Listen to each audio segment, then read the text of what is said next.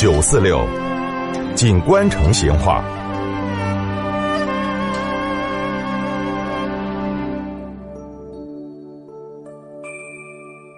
听众朋友，我们成都人嘛，可能都晓得这个扮姑姑娘儿是啥子意思。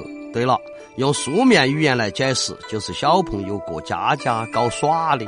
但是呢，在上个世纪的三四十年代，成都有家牌子办得飞昂的餐厅，他的名字嘛就叫姑姑女儿。今天我就来给你摆下它的龙门阵。这个姑姑女儿哈，她最早叫晋陵餐厅，她的创始人呢？叫黄金陵，是前清的一个秀才，曾经当过射洪跟乌七两县的县长。这个黄金陵哈，因为出入官场，当然光临宴会、拈油达、吃喜喜啥的那个机会嘛就多些。这个人呢有个毛病，啥子呢？每次遇到好吃的菜，他都要把做菜的厨师请出来，把那个用料的特点、制作的过程刨根问底的弄个清楚。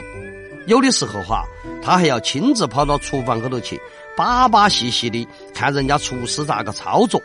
久而久之，这个黄金陵嘛，就成了资格的美食家了，对各种菜品的制作都很精通。有一回，黄金陵原来的部下，这个人呢也是个吃客，叫彭辉庭的，就给他建议了：“哎，你有那么好的手艺，咋个不去开家馆子呢？”黄建林一听：“哎，是啊。”我这个这么好的手艺，哎，浪费了也可惜了嘛。后头他就托人在那个少城公园租了一栋房子，把彭辉庭请来当厨师长，自己呢亲自任那个大堂总管兼拉客的。就这样子，金陵饭店在成都就开张了。由于这个黄金陵在官场混了那么久，啥子排场嘛都是见过的，所以呢，他的餐厅跟当时的成都的很多餐馆都不一样。咋子不一样？用现在的话来说，就是格调不一样。首先是环境优雅，在他看来哈，美食只有跟美的环境搭配，才能够吃出格调，吃出品味。再一个，他在烹调艺术、餐具、台面接待、服务这些方面，都研学了官场的规矩，显得呢周到细致，很上档次。这个金陵饭店的主要菜品。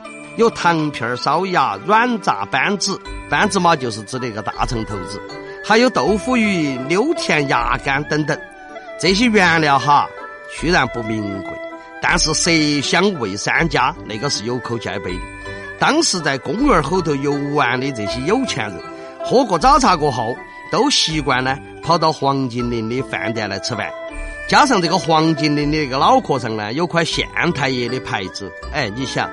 原县太爷亲自出来招呼应酬，哎，食客的脸面嘛也要光辉些嘛。没得好久哈，这个金陵饭店在成都就小有名气了。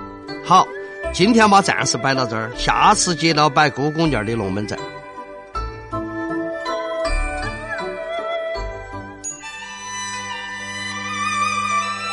成都的味道，耶，硬是有点长哦。